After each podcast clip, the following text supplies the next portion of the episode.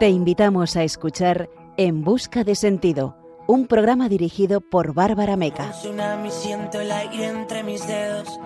El cielo avisa de que algo pasará. La mente en blanco presenta todos mis sueños, esos que por fin puedo alcanzar. Buenas noches y bienvenido a tu programa En Busca de Sentido. Hoy celebramos el 8 de marzo, Día Internacional de la Mujer, nos vamos a encomendar a la Virgen de la Encarnación, cuya festividad se celebra el 25. Y vamos a conocer testimonios de mujeres que nos mostrarán el asombroso valor de apostar por la vida. Lo hacemos, como siempre, con alegría, a través de una entrevista, el relato de una conversión de la historia y una reflexión final que nos animará de fuerza el corazón. Con el color de la esperanza y del amor una estrella mientras muere. Eso es lo que tengo que aprender. Esta noche juntos descubriremos un poco más cómo la belleza del amor de Dios y de la Virgen viene a cada uno de nosotros y cómo la virtud de la alegría combate el egocentrismo, colmándonos de un gozo personal interior al servicio del otro. Al acabar el programa la orientación del sentido hacia la esperanza seguro que nos habrá alegrado un poco más nuestro interior. Se pone el sol dejando un paisaje inmenso, con el color de la esperanza y del amor. Como una estrella deja huella mientras muere, eso es lo que tengo que aprender.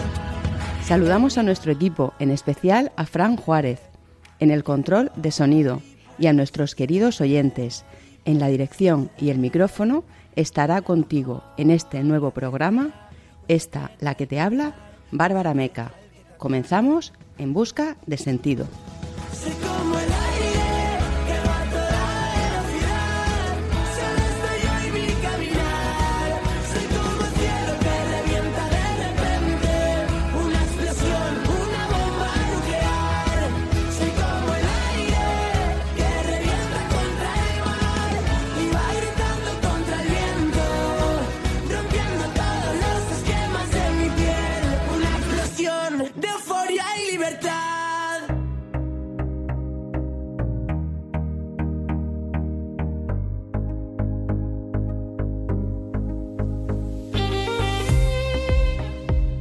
Esta noche sentiremos cómo Dios y la Virgen vienen a nosotros muchas veces cuando menos lo esperamos.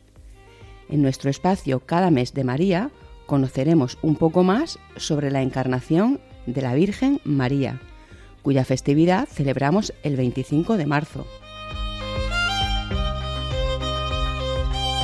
En nuestro testimonio de hoy conversaremos con Carmen Rosique Pérez, una joven católica que pasó del agnosticismo a la conversión a raíz del reencuentro con un sacerdote. En nuestra sección A la luz de un testimonio conoceremos la historia de Dorothy Day, la activista y periodista neoyorquina que tras un aborto inducido alcanzó la conversión cuando optó por dar a luz y bautizar a su segunda hija. Cerraremos el programa con la Lucerna, nuestra sección para el punto y final, una reflexión desde el agradecimiento y la esperanza en Dios, en la que hablaremos de la virtud de la alegría.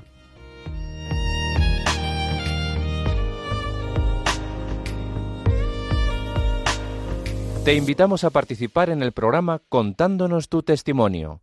Puedes escribir al número de WhatsApp 611 770 800 611 770 800 o a la dirección de correo electrónico en busca de sentido arroba radiomaria.es. Queremos escuchar tu historia de conversión. Esta noche, antes de comenzar nuestra primera sección, cada mes de María, queremos agradecer el testimonio de un oyente, miembro de la Asociación de la Purísima de San Pedro del Pinatar, Murcia por su comentario sobre Radio María y sobre este programa. Leemos un extracto de lo que ha escrito. Radio María es la radio católica que más seguidores tiene en el mundo y dentro de su programación hay muchos temas altamente interesantes e instructivos conforme al Evangelio de Cristo. Y uno de ellos es, por ejemplo, En Busca de Sentido. Este programa se emite mensualmente y os lo recomiendo para que lo escuchéis. Creo que es fruto de la providencia de Dios hacia nosotros y concretamente de María, la queridísima Madre de Jesucristo y nuestra, pues al pie de la cruz dijo, Madre, ahí tienes a tu Hijo. Muchas gracias, querido oyente. Esa madre, como bien dices, es nuestra protectora y bienhechora. Por eso cada mes, cada programa, nos encomendamos a ella. Hoy lo haremos recordando, este mes de marzo, la solemnidad de la Anunciación. Comenzamos nuestra sección cada mes de María.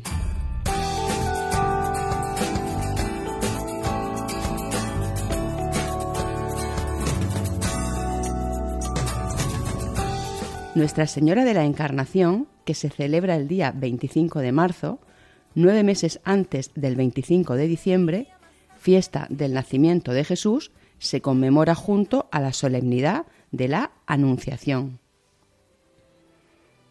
La Anunciación representa la alegría de la vida en el seno de la Madre y es la primera razón que nos trae el ángel en este encuentro. No en vano, en muchos países, el 25 de marzo se celebra el Día del Niño que está por nacer. Y de esta virtud, la alegría, trataremos precisamente al final del programa en nuestro espacio final, La Lucerna. La alegría de la Madre de Dios, en el misterio de su encarnación, nace de la gracia. María es la llena de gracia. Es por ello que esta advocación mariana, que acoge la alegría, representa a la Virgen en el momento de la encarnación, cuando el arcángel San Gabriel le reveló que daría luz al Hijo de Dios por obra del Espíritu Santo.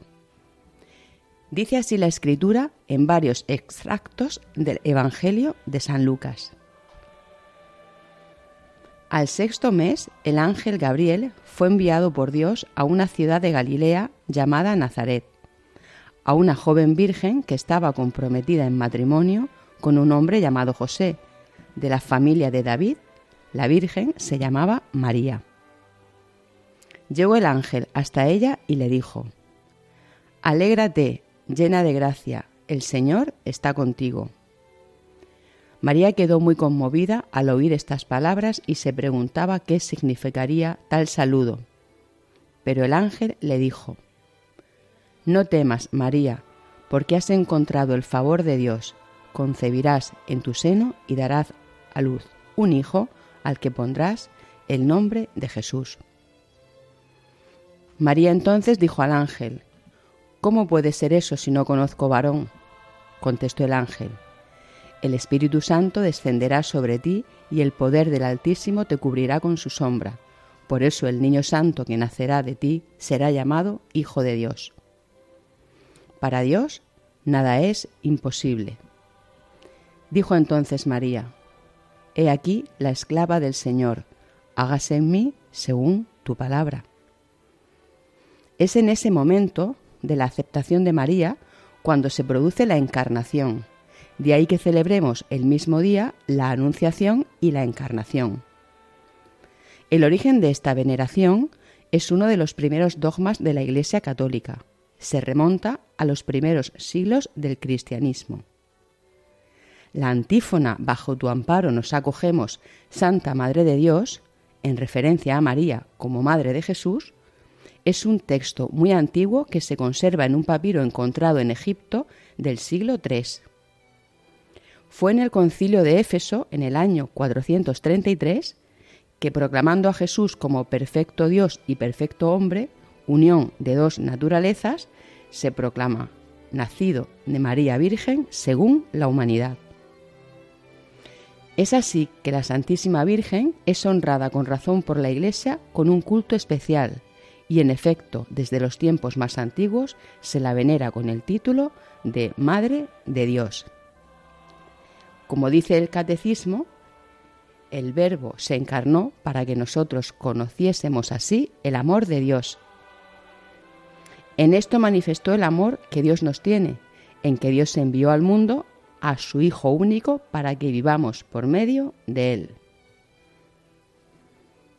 El Verbo se encarnó para hacernos partícipes de la naturaleza divina. Asumió nuestra naturaleza para que, habiéndose hecho hombre, hiciera dioses a los hombres, dice Santo Tomás de Aquino. Encomendamos este programa y a sus oyentes con una oración popular que se le dedica a esta advocación mariana.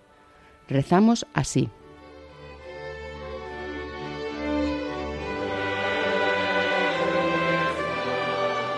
Oh Virgen de la Encarnación, mil veces te saludamos, mil parabienes te damos por el gusto que tuviste cuando Dios en ti encarnó, pues eres tan poderosa, oh Virgen y Madre de Dios, concédeme lo que te pido, por amor de Dios. Amén.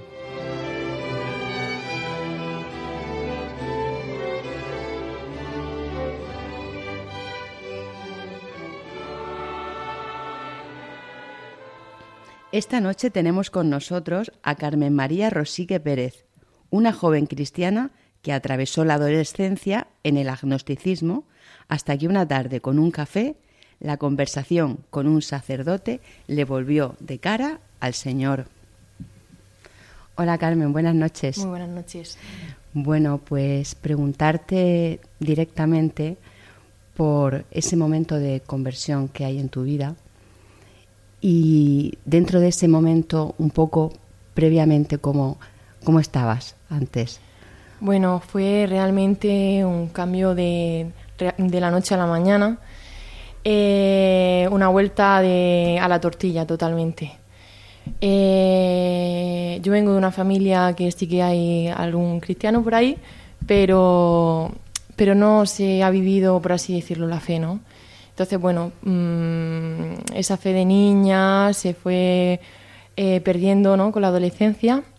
Y, lo típico de rebelde total, de querer salirme siempre con la mía, de no aparecer por casa. Eh, yo soy una persona muy sociable, ¿no? Y entonces pues siempre estaba rodeada de gente, en fiestas. En el pueblo todo el mundo me conoce, ¿no? Pero mm, llegó un momento en el que ya lo había hecho todo, ya mm, no me quedaba nada por hacer y yo estaba en, un bar sentada, eh, rodeada de gente, de, los de siempre, y en mi interior había un grito que decía que, que si lo tengo todo, si estoy haciendo todo lo que deseo, ¿por qué me siento tan vacía? ¿no? Era un, agujero negro que tenía en el corazón que veía que intentaba saciar, intentaba saciar y de ninguna manera eh, lo conseguía. Y bueno, entonces eh, en ese momento eh, estaba haciendo las catequesis de confirmación, pero no porque tuviese fe ni por nada, sino porque simplemente mis amigos iban a la catequesis de confirmación y lo típico de vamos a catequesis y luego vamos a tomarnos algo y a salir. Y casualidades de la vida que eh, el Señor me regaló un sacerdote que justamente estaba en mi parroquia y, mm, y fue mi pilar fundamental en un momento muy duro de, mi vida, que fue cuando a mi madre le diagnosticaron cáncer, ¿no? Entonces, todo lo superficial, todo de lo que yo me había servido, no me servía a mí para, eh, para mm, curarme de esa tristeza tan grande que tenía, ¿no? Y entonces empecé a hablar con, con ese sacerdote y, y empecé a encontrar consuelo, empecé a encontrar consuelo y, me dio su número de teléfono para que cuando lo necesitase pues lo llamase. Y de repente un día coges el teléfono. y entonces pues empiezo la universidad, ese sacerdote lo, lo trasladan a otro sitio y bueno, yo seguía en la misma, pues fiesta para arriba, fiesta para abajo, intentando mm, llenar ese vacío, pero no había manera. Y en los estudios me va fatal, la relación con mi familia, sobre todo con mi madre, fatal. Y, yo ya dentro de mí había un grito desesperado, ¿no? Entonces, después de tres años sin hablar con ese sacerdote, eh, se me ocurre, se me viene a la mente, ¿por qué no llamas a, a Blas? Se llama Don Blas. ¿Por qué no llamas a Blas que, que cuando hablabas con él hace tres años, cuando tenías este problema, te consolaba mucho, ¿no? Entonces lo llamé y dije, oye Blas, eh, ¿te acuerdas que me dijiste cuando necesitase un café eh, te llamase? Pues ahora mismo lo necesito, porque no puedo más. Entonces, pues me recogió, fuimos a tomar un café y a mí me gusta mucho decir que encontré a Dios en un café. Ese sacerdote me dijo las verdades que yo necesitaba escuchar. Eh, no me habló de, Dios en ningún momento, eh, solamente me habló de, de, la felicidad, de la alegría y de la esperanza, únicamente. Pero todo súper general. Nunca me habló de Dios directamente, sino de las cualidades que tenía Dios. Entonces vuelvo a mi casa y, claro, y, la cabeza me había explotado totalmente, porque yo que era contraria a la iglesia, que criticaba muchísimo a los sacerdotes, a todo lo que tenía que ver con eso, pues me siento en el sillón y digo, mm, ¿cómo has llamado a ti sacerdote? O sea, eh, ¿cómo se te ha ocurrido llamar a un sacerdote? Pero es que lo has llamado, has quedado con él y has encontrado lo que has intentado eh, encontrar durante estos años, ¿no? A mí me gusta mucho la frase de San Agustín que decía que buscaba y buscaba afuera y luego me he dado cuenta de que Dios estaba en mi interior, ¿no? Y a través de los, de los sacramentos sí, sí. Eh, te fuiste acercando. Y sanando esa situación anterior. Sí, esas heridas que al final eh, nos movemos en el mundo y, y, se van formando heridas, se van formando heridas y yo la sané a través de la confesión. El primer sacramento al que me acerqué fue a la confesión. Eh, seguí quedando con ese sacerdote y eh, tuve una, una, confesión general en la que acabamos los dos llorando, pero llorando a lágrima viva, y, descubrí que eh, lo que yo no me perdonaba, los pecados tan graves que yo había cometido, había alguien que sí que me los perdonaba. Y en ese momento no sabía que era Dios, pero cuando me confesé sentí una paz enorme que jamás había sentido. Entonces surge en mí esa necesidad de buscar el origen de eso, porque eso era imposible que una persona me la diese. Era algo sobrenatural. Una experiencia maravillosa. Sí, de sanación. Que también en la Eucaristía imagino que la vivirías. Sí, eh, después de esa confesión, eh, claro, eh, yo no entendía nada. O sea, yo sentía muchísima paz, sentía mucho consuelo, pero no entendía eso de dónde surgía. Entonces yo le dije, oye Blas, digo, ¿me puedes explicar de dónde vienen todas estas sensaciones que yo estoy teniendo? Y él me dijo, ve a una, a una Eucaristía y lo entenderás. Entonces fui, le hice caso y fui a una Eucaristía a la iglesia de la Merced y en el momento de la consagración me puse a llorar. Me puse a llorar y cuando salí ya me hablas y dije, Blas, digo, yo no sé qué acaba de pasar, digo, pero en el momento en el que han levantado el pan, yo me he puesto a llorar. Y entonces me dijo, ¿lo has entendido ya? Dice, de ahí viene, ese es Dios, ese es Cristo, que se hace presente. Dice, pero no solamente se hace presente en la Eucaristía, sino que se hace presente en tu día a día. Poco a poco lo irás descubriendo. Y poco a poco esa relación que tenías anteriormente pues con tu familia o cómo era tu vida antes, ¿no? Eh, después de ese momento de conversión, ¿cómo has sentido ese cambio personal en tu vida? Bueno, ese cambio ha sido totalmente drástico. Me he dado cuenta realmente de, de los amigos que me querían nada más que para disfrutar, para salir de fiesta y tal, y los amigos de verdad, ¿no?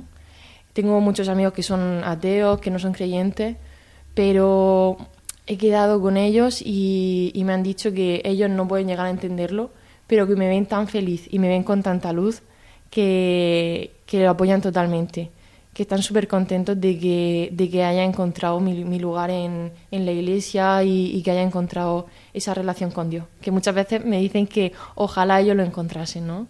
Y bueno, la relación en, eh, en lo que es el ámbito familiar ha mejorado muchísimo eh, antes no me entendía nada con mi madre y ahora para mí es como... La, no, no es como es la persona más importante de mi vida, ¿no? Es mi, mi mejor amiga, la que le comento todo, con la que hablo sobre Dios, ¿no? Entonces, en mi casa se anota mucho, porque de una persona triste, vacía, tiene una persona llena y, y alegre, totalmente. Y eso es gracias a Dios. Has orientado tu vida hacia cosas más importantes, ¿no? Has visto la importancia en las relaciones personales, ¿no? Que decías, eh, los amigos que merecen la pena, ¿no? Los que te comprenden, no te juzgan, ¿no? Exactamente. Y todo gracias a eso, a ese orden que, que Dios ha ido poco a poco, ha ido des, eh, deshilando ¿no? esa, esa madeja que estaba tan liada y, y me ha puesto y, y, me ha mostrado quién es Carmen, eh, para qué está hecha Carmen y, y lo mucho que, que, la quiere, ¿no? Y que es perfecta a sus ojos a pesar de que tiene mil imperfecciones, ¿no? Entonces cuando te sientes amada, pues todo va genial. Claro. Efectivamente, cuando mm, en otro tiempo, ¿no? Eh, de más jovencita, en el colegio quizás no tuviste siempre unas relaciones así y todo eso lo ha sanado Dios, ¿no? Sí, todo eso lo ha sanado Dios porque siempre a raíz de, lo mal que lo pasé en el colegio, eh, siempre busca mucho la perfección, ¿no? Si no me han querido por cómo soy yo, voy a intentar ser eh, la niña perfecta, la que saca las mejores notas, siempre, ¿no? Y, y, todo eso explotó en la adolescencia de decir, ya no puedo seguir eh, haciendo este papel de perfecta porque no lo soy, ¿no? Y entonces eh, ese rebote de decir, eh, paso de todo, pero luego el Señor me ha dicho, sí eres perfecta, dice, pero no perfecta de hacerlo todo bien, sino con los dones que yo te he dado. No tienes que demostrarle nada a nadie, ¿no? Y eso también me lo ha sanado Dios. Bueno, pues ahora vamos a escuchar una canción que has elegido tú. Se llama 23 sí. de Morat. Y al terminar de escucharla, pues te preguntaré por qué la has elegido. Perfecto.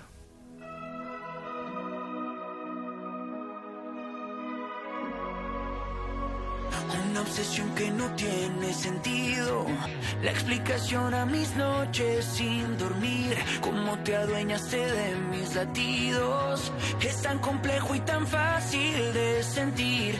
No pensé que te iba a encontrar ese domingo en aquel bar. Ahora me muero por gritar que desde que te vi. Quiero que aunque pase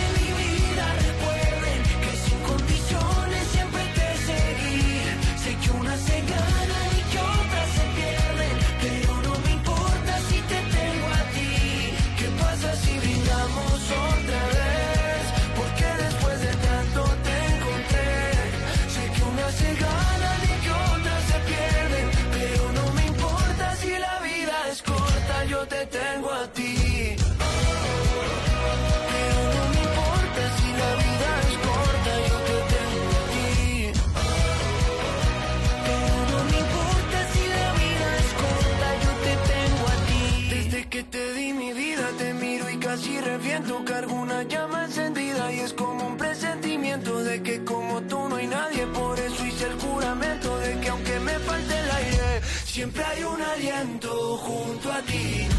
Pensé que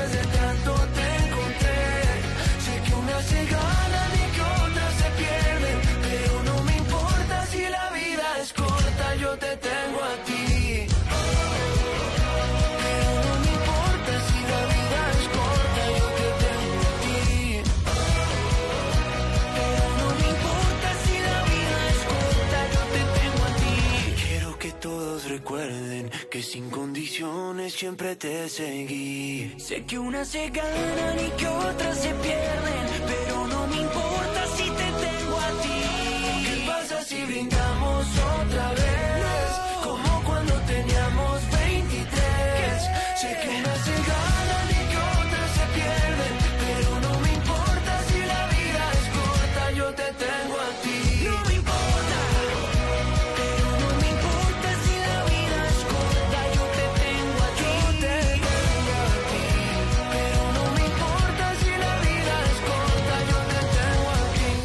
Bueno, Carmen, pues acabamos de escuchar esta canción de Morat, 23.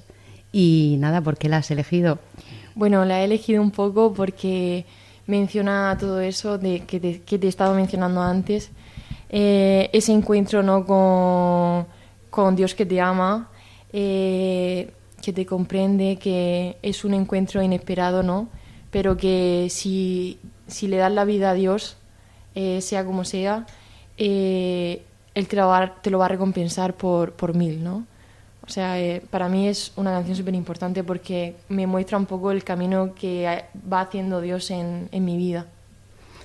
Precisamente en, en, ese darte a Dios has vivido de, desde tu conversión el servicio a los demás, ¿no? Sí. Eh, mm, me has hablado de, de, las misioneras de la caridad. Uh -huh. eh, cuéntanos un poco tu experiencia con ellas. Sí, bueno, eh, todo surge también de Jesús abandonado, ¿no? Cuando yo descubro que hay alguien que me ama infinitamente, surge en mí la necesidad de eh, desbordarme y darme a, los demás. Entonces empiezo en Jesús abandonado y me di cuenta de que el, rostro de, Cristo, el rostro de Dios, está muy presente, está presente en todo, pero está muy presente en los pobres, ¿no? Eh, son sus favoritos y, y en el mundo no, no, se les ve así. Entonces, mmm, Dios me dio esa sensibilidad hacia, hacia ellos, ¿no? Y, y bueno, y eso, yo empecé en Jesús Abandonado, donde tengo experiencias también muy bonitas y preciosas. Y, y me dio inquietud eh, porque conocí la historia de Madre Teresa de Calcuta y entonces busqué eh, si había misioneras de la caridad aquí en Murcia. Entonces un verano fui con ellas y también vi eh, el amor, ¿no? Aparte de hacer por los demás eh, físicamente, el darles comida y tal, cómo todo eso estaba reforzado en la oración, ¿no? No era un simple bocadillo que le podemos dar cualquiera, sino que era un bocadillo hecho desde el amor de Dios. ¿Y cómo, cómo, cómo era una jornada de, de estos bocadillos? ¿Qué hacíais? ¿Os juntabais para, para prepararlos? ¿Ibais a llevarlos a algún sitio a, a casas o por barrios o cómo, lo hacíais? Nos juntábamos por la mañana, eh, teníamos eh, misa, eh, luego una hora de adoración y luego nos poníamos a trabajar, ¿no? Hacíamos los bocadillos, etcétera. Después había un pequeño, o sea, la, un pequeño descanso, la comida, luego se rezaba el rosario y luego íbamos al centro de Murcia y sobre todo nos centrábamos en el barrio de, de La Fama, ¿no? Entonces las personas que encontramos por la calle, pues nos paramos a hablar con ellos y, y a ofrecerles bocadillo. ¿Y la gente los acogía bien? Sí, sí, sí, sí. Eh, ¿Te daba miedo ir por esa zona de Murcia o cómo te sentías? A mí me sorprendió mucho porque, claro, eh, me daba mucho miedo, pero luego iba con las hermanas y las veía tan tranquilas y, y, y, tan en paz que, que, me lo transmitían a mí esa seguridad, ¿no? De decir, voy acompañada de Dios, no me va a ocurrir nada. Esa experiencia que comentabas antes en Jesús abandonado, ¿no? Es lo primero que te viene al corazón o que recuerdo, te llega así primero de, de las experiencias que viviste allí. El primer día. El primer día ya el Señor me sorprendió totalmente eh, porque todavía tenía ese vacío, ¿no? Todavía estaba empezando a conocer eh, el amor de Dios y entonces seguía teniendo ese, ese vacío interior. Y, y, había una mujer que, que pues una, una, mujer así pobre, chiquitita, y, y tenía una alegría, eh, empezó a cantar ahí en el comedor, a hablar con todo el mundo, y entonces a mí me surgía la necesidad de preguntarle que por qué estaba tan feliz. O sea, yo que lo tengo todo, tengo la familia perfecta, eh, estudios, etcétera, y no tengo esa felicidad que esa persona que no tiene nada físicamente tiene. Entonces ella me dijo que, mmm, que si no tenía nada, no le podían quitar esa alegría. Era lo único que ella podía tener. Y eso me tumbó totalmente. claro. También esa, esa faceta ¿no? de, de, de voluntaria, el, el, tratar pues con personas de en cualquier circunstancia, ¿no? Eh, en la hospitalidad de Lourdes, ¿no? Sí. Y creo que ahí tuviste una experiencia también mmm, importante. Sí. Cuéntanos un poquito. Sí, eh, Lourdes fue un regalo total de la Virgen que me permitió vivir, eh, vivirlo con mi madre. Eh, me di cuenta de, de la importancia de, de, hacer visible a los enfermos, ¿no? Porque sí que es verdad que a lo mejor la gente de la calle, pues sí que no la encontramos muy a menudo, etcétera, que también es importante tenerlo presente pero cada uno en nuestra familia tenemos algún enfermo o alguna persona mayor, ¿no? Y, me di cuenta de que, mm, de que ellos estaban súper contentos nada más de que le prestásemos atención, de que hablásemos con ellos. No hacía falta cuidarlos, sino estar ahí presente. Y me traje esa enseñanza de decir, está muy bien que ayudes a los de fuera, pero también tienes que ayudar a los de dentro, a los enfermos que tienes en casa, a, los mayores que tienes en casa, que, tan, que tantas veces no valoramos, ¿no? Entonces fue una experiencia preciosa. Muy bien. ¿Qué, qué te viene también al corazón, ¿no? Cuando, cuando piensas en, en los retiros, ¿no? Con las esclavas de Cristo Rey, porque ese acercamiento a religiosas que viviste por una parte con las misioneras de la caridad, también en, este, en estos retiros, ¿no? Sí. A mí me gusta mm, mucho eh, nutrir todo. La parte de, del servicio, ¿no? Pero también es muy importante la parte espiritual, porque si no, el servicio no tiene ningún sentido. Entonces, para mí ese refuerzo, aparte de la oración de cada día, eh, son los ejercicios, porque en el silencio es donde mejor escuchas a Dios. Antes de las misioneras de la caridad empecé a ir a los retiros de mm, las hermanas de Cristo Rey y, fue espectacular porque todas las dudas que yo tenía sobre Dios eh, se disiparon. En los primeros ejercicios que, tuve, me acuerdo de hablar con el sacerdote y decir, es que a lo mejor me estoy sugestionando, es que a lo mejor realmente Dios no existe, es que tengo miedo porque esto no es algo conocido. Y me, di, y, me di cuenta de que Dios decía claramente que no tuviese miedo, que, que, que lo conociese, que no perdía nada. O sea, yo ya no tenía nada, ¿qué más tenía que perder? Entonces me abrí totalmente en ese retiro y, fue una, pasada total, todo lo que me llevé. Eres una chica joven, 21 años, ¿no? Sí. Y bueno, te quiero preguntar a los jóvenes, ¿no? ¿Qué, qué les dirías, ¿no? A estos jóvenes que a lo mejor están en un momento de agnosticismo, como has vivido tú, ¿qué, ¿qué les dirías? Yo les diría sobre todo que no tuviesen vergüenza, porque muchos, y, sobre todo tengo testimonios de, gente, de compañeros de la universidad, muchos no se quieren acercar a conocer a Dios por vergüenza de lo que pueden, puedan decir fuera, o porque la iglesia se ve como un sitio donde van las abuelitas y la gente mayor. Y la iglesia es inmensamente rica, eh, te das cuenta de que hay jóvenes con las mismas inquietudes que tú y que el amor de Dios es para todas las edades, para todos los géneros y para todas las personas. Que todos nacemos con esa necesidad de, de, encontrar, de encontrarnos con Dios. Todo el mundo tiene esa inquietud. ¿Y los invitaríais, los invitarías a ir a la Jornada Mundial de la Juventud? ¿Vas a Hombre, por supuesto, yo tengo mucha ilusión. Tienes ya preparadas las maletas, como suele decirse. Sí, sí, casi, casi, casi que sí. ¿Qué ilusión? ¿Qué, qué, quieres encontrar? ¿Con qué ilusiones vas? Eh, sobre todo, cuando voy a los sitios no me gusta ir con muchas expectativas porque me gusta que Dios me sorprenda, ¿no? Mm. Pero sobre todo voy con la ilusión de ver a muchísimos jóvenes de todos los sitios y de todas las lenguas pero que les une una sola cosa, ¿no? El, lenguaje del amor. O sea, todos vamos a hablar eh, la misma lengua. Y esa es la ilusión que tengo, disfrutarlo con ellos. Muy bien, y como mujer, hoy que celebramos 8 de marzo, eh, el Día de la Mujer, ¿no? ¿Qué crees que ser cristiana, ¿no? Que, ¿Cómo te hace ser una mujer cristiana? Después de tu conversión, ¿cómo has visto en ti algo distinto como mujer? Sí, sobre todo he descubierto el valor de ser mujer. He experimentado que muchas veces en, esta sociedad se nos intenta eh, igualar, ¿no? Muchas veces a la figura del hombre, o, eh, pero me he dado cuenta de que no hay ni que subirla a la figura de la mujer ni rebajarla, sino que es única, ¿no? el hombre es único y la mujer es única, y cada uno tiene unos dones y unos valores. Entonces, para mí el ser una mujer cristiana es descubrir eh, el valor que tengo como mujer, la libertad que tengo de decir, em, eso, soy, soy una mujer cristiana que, tiene eh, valor, no sé, eh, es ese sentimiento, ¿no? De, ser única, de no tener que igualarme a nadie.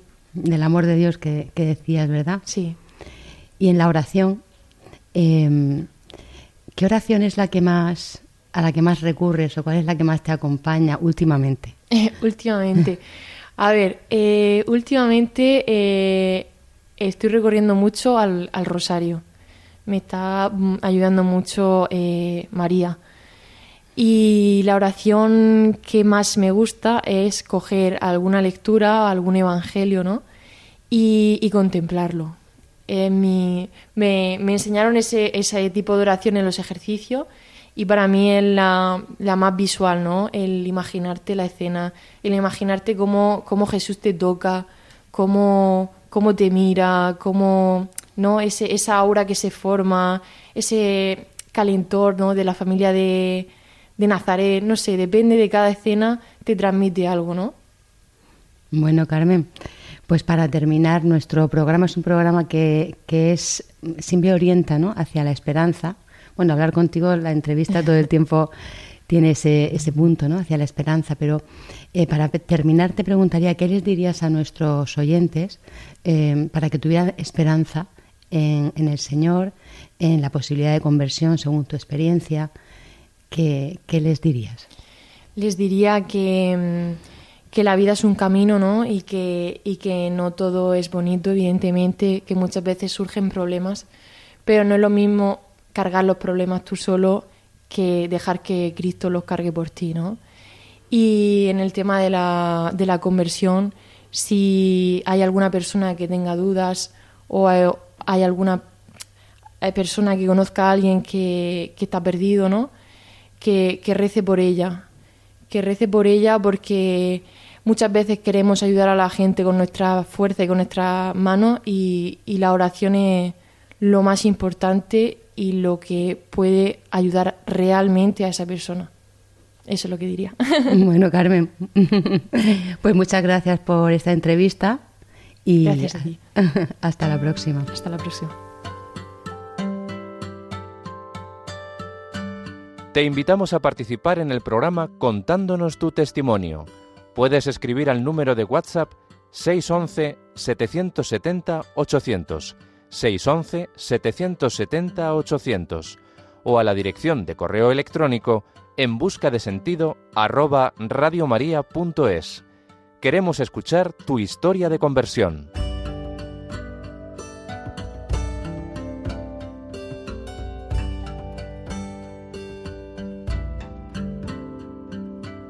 a la luz de un testimonio.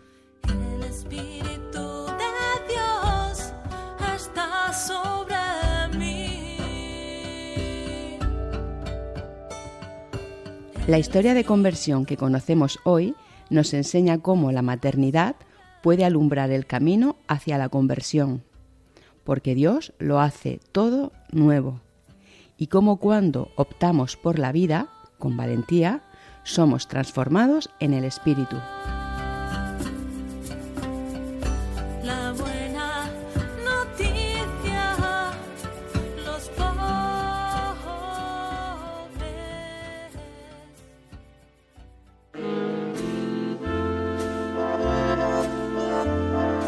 La gran activista social, rebelde y periodista norteamericana Dorothy Day nació en Brooklyn, Nueva York, el 8 de noviembre de 1897 en el seno de una familia protestante.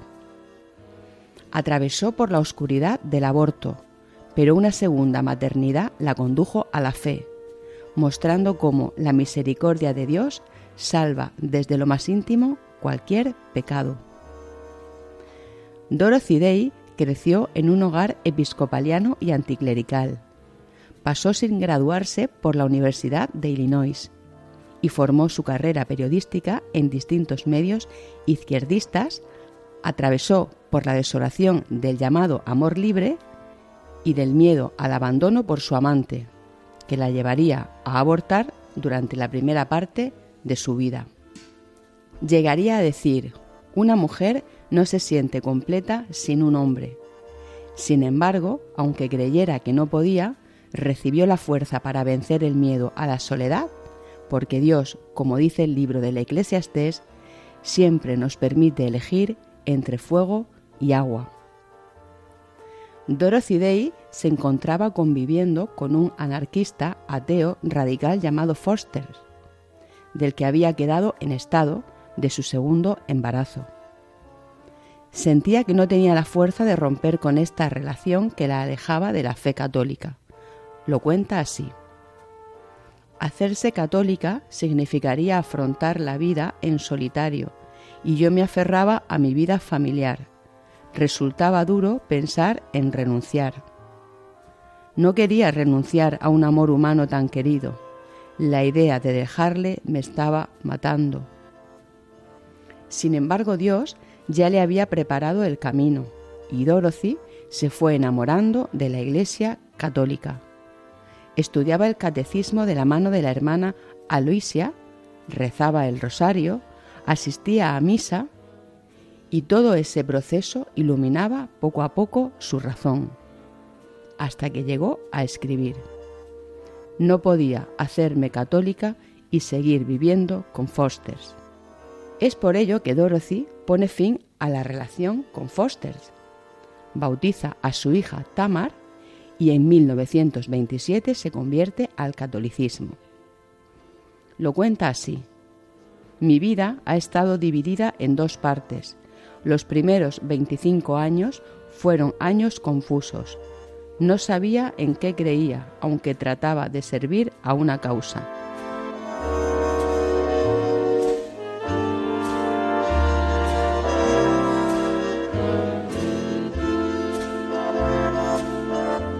La lucha social, el activismo y el pacifismo la acercaron a la Iglesia, mostrando cómo Dios se vale de nuestra historia para llevarnos a Él. Así lo relataría autobiográficamente. Ser católico en Francia era elegante, pero ser católico en Norteamérica no. Eran los irlandeses de Nueva Inglaterra, los italianos, los húngaros, los lituanos, los polacos, era la gran masa de pobres y era obreros los católicos en el país. Este hecho me llevó a la iglesia. Tras su conversión, Dorothy Day funda el movimiento de trabajadores católicos y las casas de hospitalidad junto con Peter Mauring en Nueva York. Un ambicioso proyecto social con los más pobres y desde el Evangelio. Así escribiría sobre el sentido de su causa con los pobres de la sociedad que recibían en las casas de hospitalidad. Ellos viven con nosotros, mueren con nosotros y les damos un entierro cristiano. Oramos por ellos después de muertos. Una vez ellos se alojan con nosotros, vienen a formar parte de nuestra familia, o mejor dicho, eran desde siempre miembros de la familia. Ellos son nuestros hermanos y hermanas en Cristo.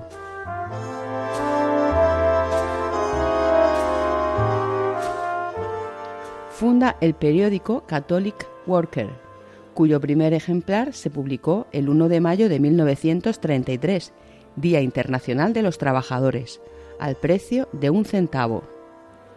Esta publicación, que hoy sigue en vigor y al mismo precio, dio como fruto los llamados workers, voluntarios agrupados en torno al periódico, activistas para la asistencia a los pobres de la sociedad.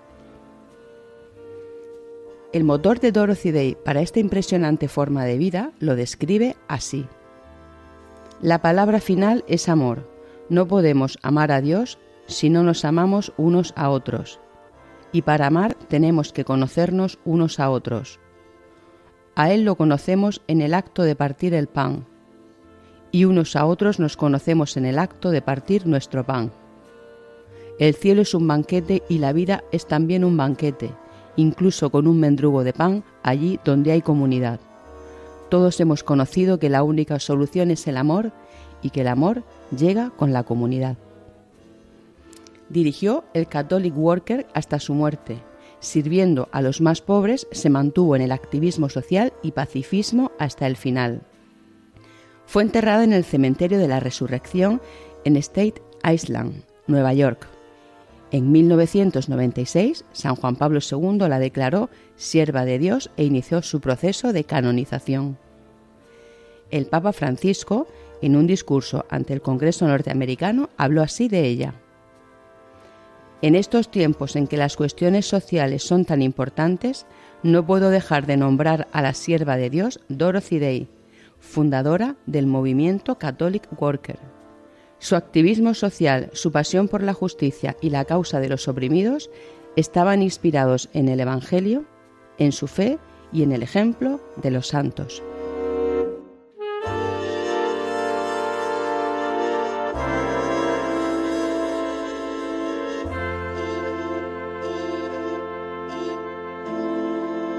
Están escuchando En Busca de Sentido.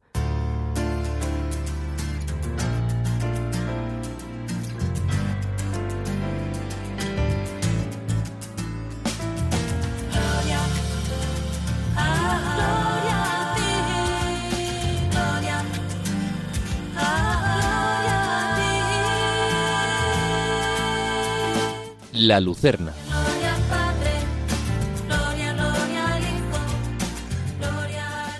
La virtud de la alegría fomenta la capacidad para salir de uno mismo, ahuyenta tus miedos y te prepara a afrontar la vida con una esperanza firme. Revélate contra la tristeza participando de las alegrías de tu prójimo y obtendrás para ti resultados de verdadero poder ante la adversidad.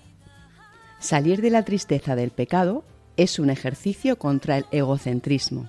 Como dice Santo Tomás, la tristeza es un vicio causado por el desordenado amor de sí mismo. En cambio, la alegría es el resultado de enfocar tu mirada en el bien del otro, aceptar la suavidad humilde de ese don del Paráclito y saberte hijo predilecto de Dios para el amor a los demás.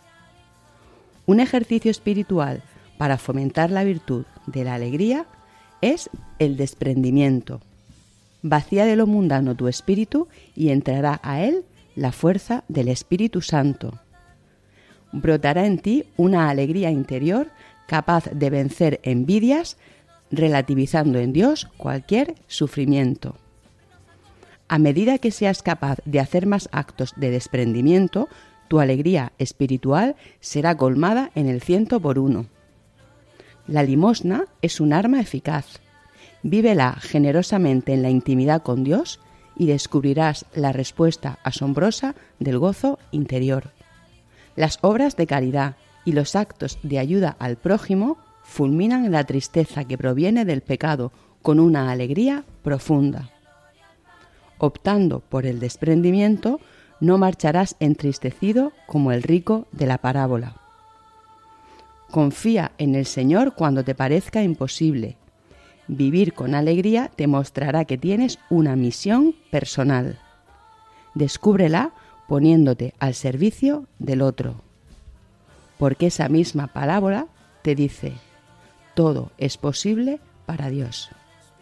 Otro ejercicio espiritual para lograr ese crecimiento en Dios es fomentar la virtud de la paciencia pero de ella hablaremos en nuestro próximo programa, En Busca de Sentido, en este su espacio final, La Lucerna.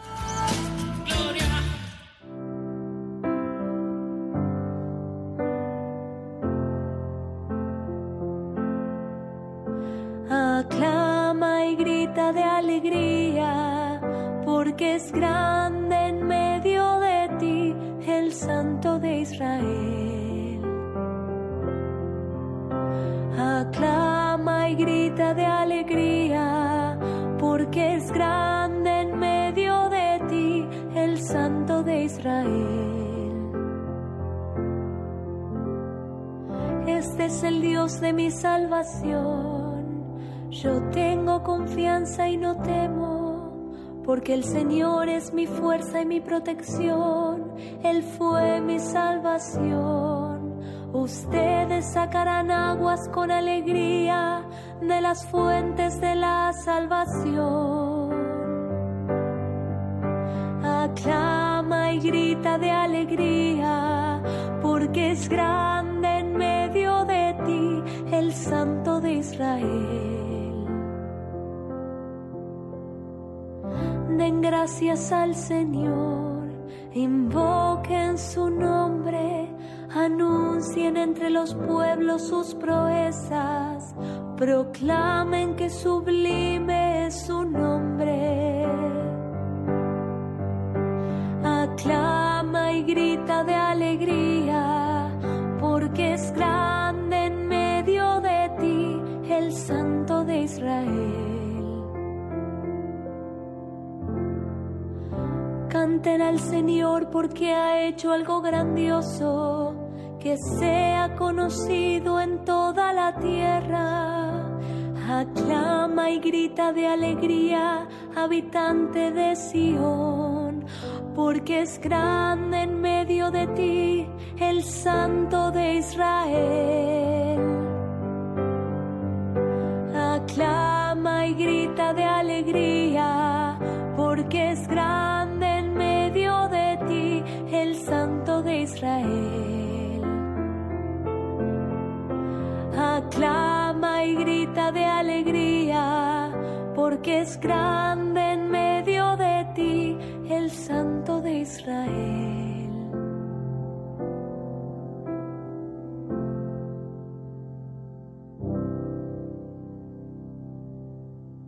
Están escuchando En Busca de Sentido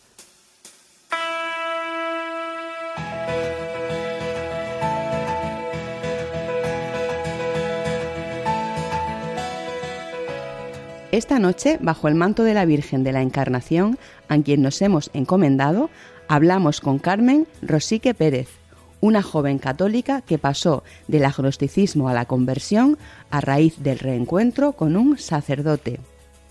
Una joven comprometida con la Iglesia que nos ha regalado su testimonio sobre el poder de los sacramentos y de la oración en la realización personal de la fe.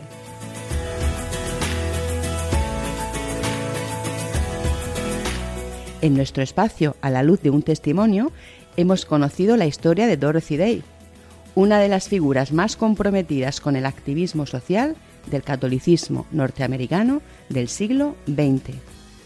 Y acabamos con la Lucerna, nuestra sección para el punto y final, siempre una reflexión desde la alegría y la esperanza en Dios.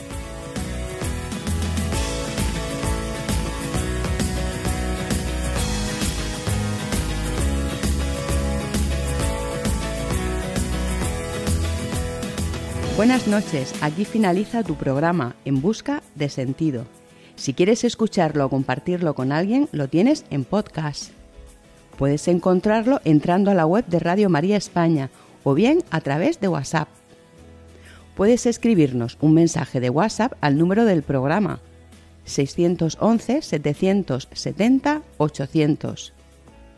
611 770 800 y te lo enviamos. Nos encantará que formes parte de En Busca de Sentido. En cuatro semanas volvemos a encontrarnos. Que la alegría de este encuentro te acompañe hasta el próximo, como lo hará seguro en esta, la que te habla, Bárbara Meca.